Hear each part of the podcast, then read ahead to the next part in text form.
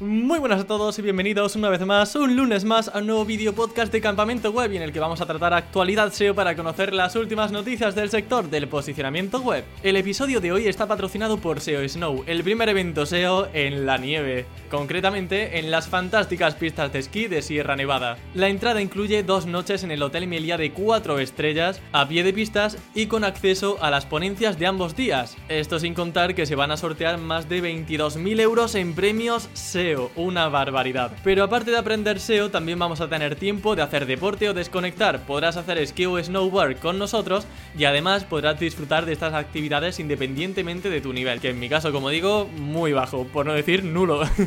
Pero vamos, que como digo, si quieres relajarte, tienes una plaza increíble, la plaza de Prado Llano, y de hecho en el mismísimo Hotel Melía de 4 estrellas tienes un pedazo de spa que es que vas a disfrutarlo como nadie. En cuanto a fechas, esto es importante, por motivos de la pandemia, el evento pasará a realizarse del día 13 de diciembre al 15 de diciembre de 2022. Para compensar esta espera vais a tener un cupón de descuento del 25% al introducir sin COVID en el carrito de la compra. Y tendrás que darte prisa porque finaliza el 28 de febrero. Eso sí, todo seguirá como hasta ahora, con muchas ganas de aprender SEO, muchas ganas de hacer networking, de estar en un entorno increíble nevado en Sierra Nevada, así que lo único que cambian son las fechas. Te dejo como siempre más información en la descripción de este vídeo y del podcast. Y bueno, dicho esto, empezamos con la actualidad SEO de hoy, que manda telita. De hecho, vamos a ver cómo Google podría estar metiéndose en un problema legal a nivel europeo.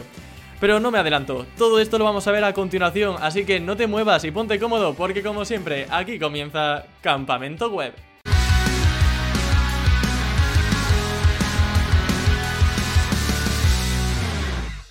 Antes de entrar en materia sobre Google Analytics, si es ilegal, si no va a ser ilegal y todas estas cosas que están sucediendo muy locas, vamos a hablar de algo incluso más interesante yo creo para todos los que nos dedicamos al posicionamiento web. Y es que como ya avancé el mes pasado, Google va a lanzar un nuevo Page Experience para escritorio. Es decir, actualmente todo lo que tiene que ver con la velocidad de carga, el tema del HTTPS, está solamente en la versión móvil, es decir, si tienen en cuenta en la versión móvil de la web.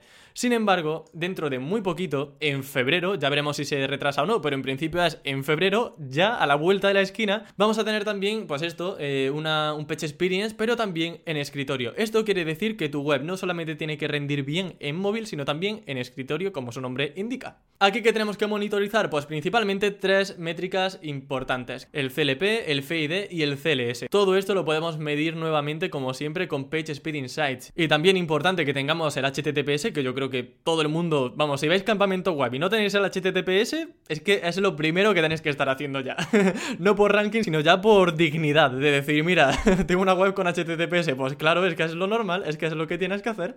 Así que si no lo tienes, ya puedes ir corriendo. Y también otra cosa que igual no es tan obvia como un HTTPS es que no podemos tener intersticiales, es decir, los típicos mensajes que saltan de repente hacen plop y te ocupan toda la pantalla y que no se pueden cerrar. Todo eso no puede ser, ¿vale? Tiene que haber siempre un botón de cerrar claro para que no sea intrusivo. Bueno, dicho esto, pasamos a otro tema que también incumbe mucho a los SEOs y esto os interesa. Google ha estado curiosamente y misteriosamente rastreando más URLs durante los días aproximados al 12 de enero de este año. Es decir, que ha habido una frecuencia de rastreo mayor por parte de Google en muchos sitios web. Claro, cuando esto pasa, con el problemazo que tenemos de indexación, pues a ver, a mí sinceramente me alegró porque digo, mira, no me está indexando a lo mejor porque es que tengo ya algunas webs nuevas eh, que no me indexan. No hablo de un 20%, 50%, hablo de que el 70% de URLs no se están indexando.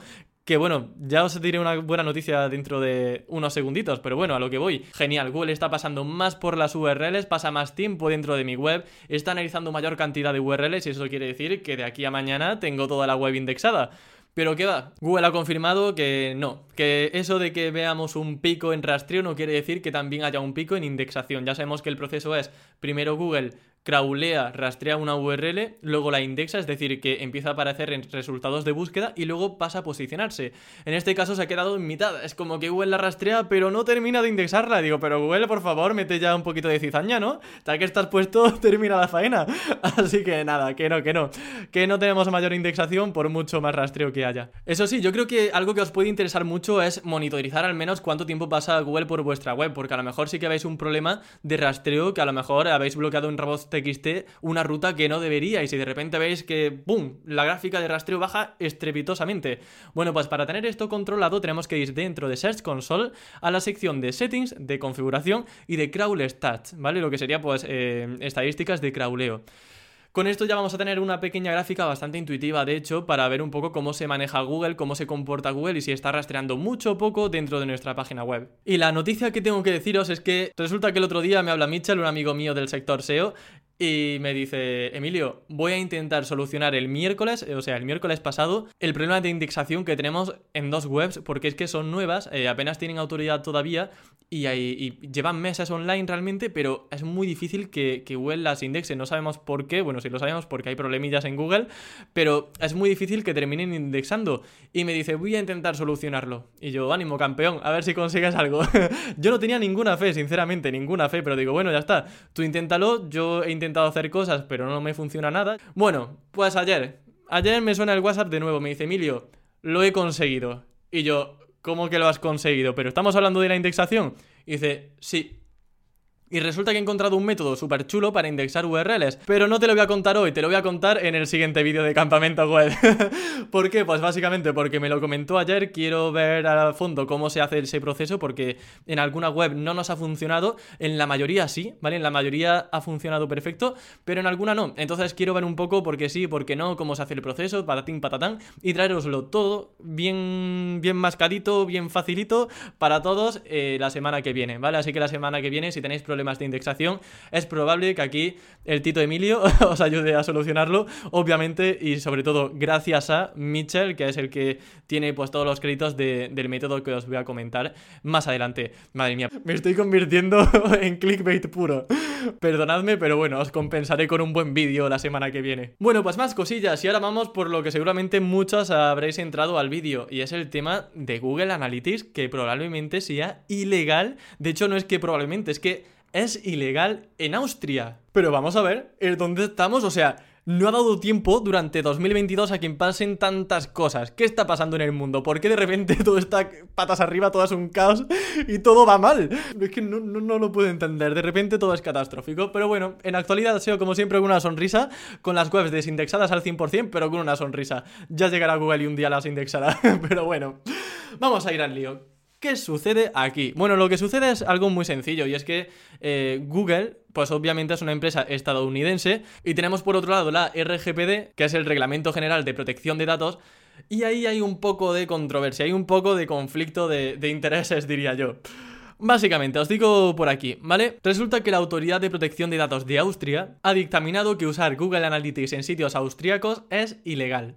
¿Por qué? Porque recoge información que no debería, recoge demasiados datos personales. Por ejemplo, con los datos que registra Analytics podemos saber la IP o los ajustes del navegador de una persona. Y esos datos pues deberían ser privados según el artículo 44 de la RGPD. Ahí tenemos el problema principal. ¿Esto en qué te afecta? Bueno, pues seguramente a ti no te afecte en nada a no ser que Campamento Web haya traspasado más fronteras de las que yo pensaba. Pero bueno, si eras de Austria y estás viendo este vídeo, lo primero, hello, que, es algo más globalizado, ¿no? El inglés. Y que bueno, que si eres de Austria, que tienes que quitar el código de Analytics si no lo puedes tener instalado porque si no estás incumpliendo la ley. Y lo que os decía al principio, que aunque estemos hablando de Austria, no podemos olvidar que esto de la RGPD es algo a nivel europeo, es un reglamento europeo. ¿Qué quiere decir esto? Pues que si realmente se ponen tontos, Google Analytics podría estar prohibido, podría ser ilegal en todos los países o prácticamente en todos los países de la Unión Europea. ¿Estamos locos? Nuevamente, lo repito por cuarta vez, ¿estamos locos?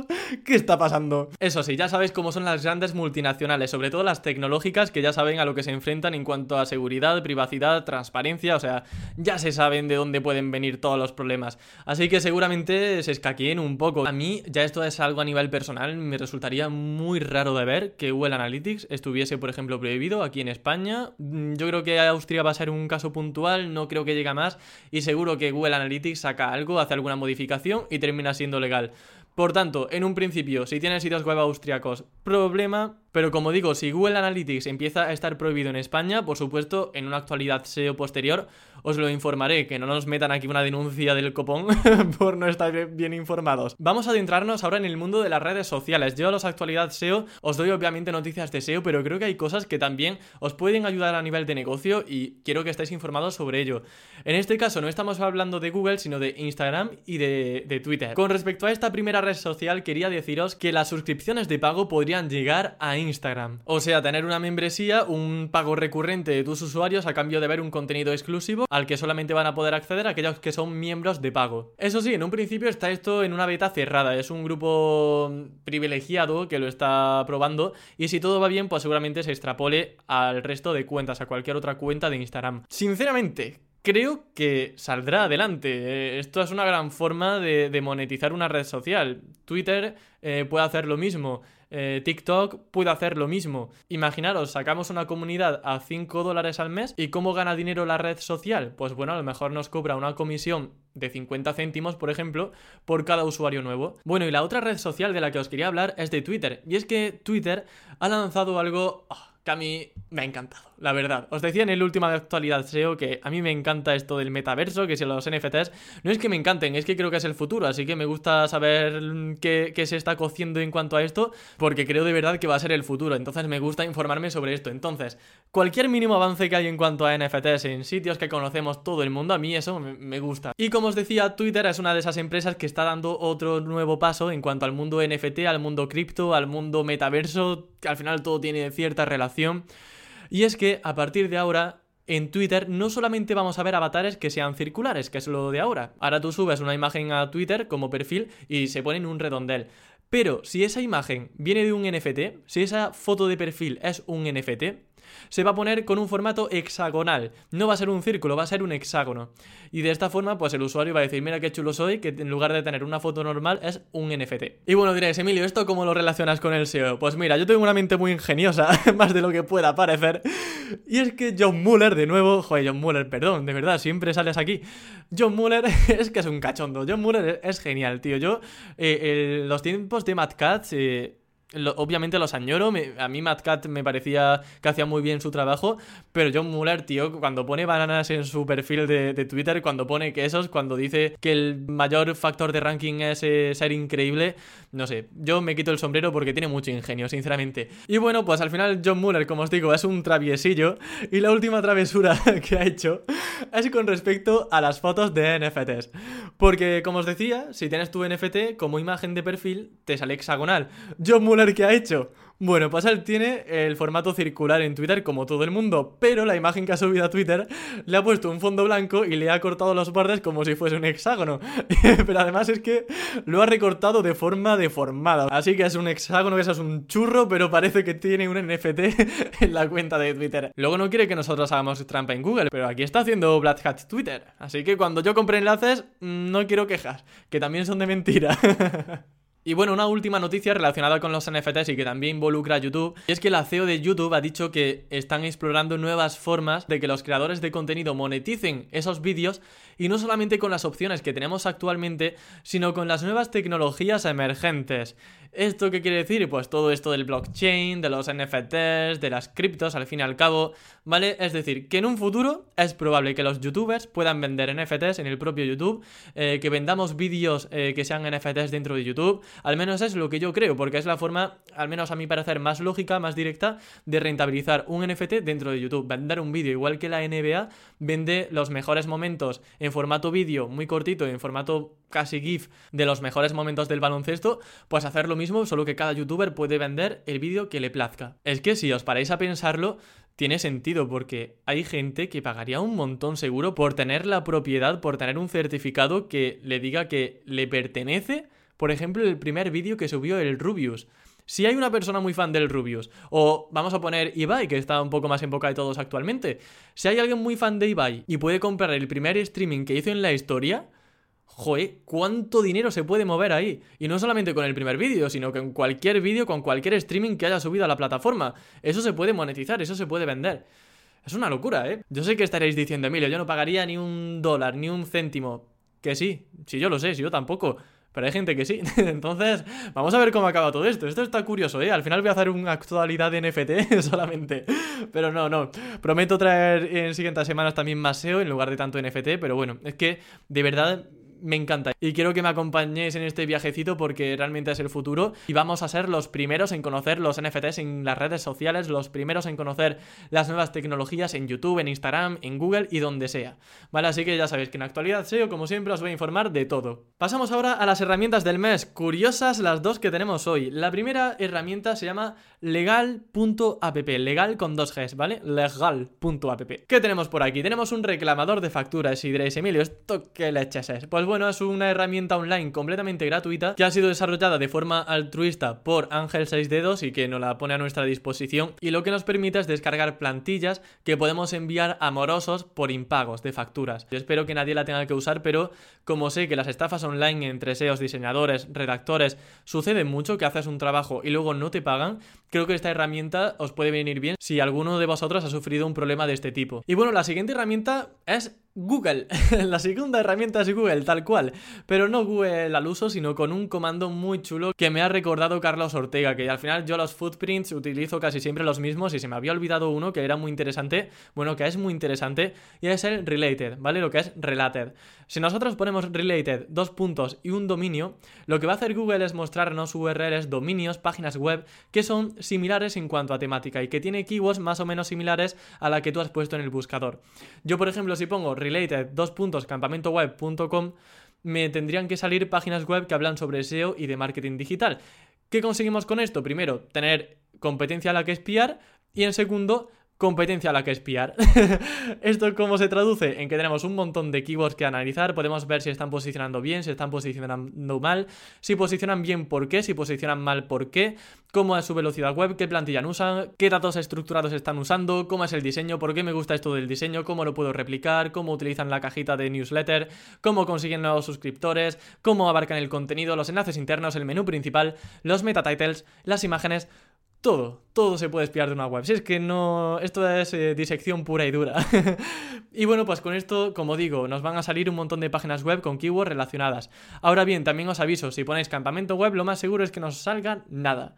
Lo tendremos que hacer con webs importantes, relevantes, con autoridad que lleven tiempo en el sector, porque si lo hacemos con una web nueva o que no tiene un gran histórico, es probable que no haya ningún resultado. En el caso de que tu web no arroje ningún resultado, lo que podéis hacer es poner cualquier otra URL de un solo competidor que sí que sea más importante que vosotros, aunque suele mal, y a partir de ahí pues eh, empezar a analizar todos los dominios que vayan apareciendo entre esos resultados. Y ahora sí que sí, pues me despido por aquí, rima y todo. Ya sabéis que me encantaría que le dieseis un buen like a este vídeo si os ha gustado, que os suscribáis, activéis la campanita y si lo estáis escuchando en formato podcast, que valoráis con 5 estrellas el podcast en la plataforma de podcasting que estáis usando.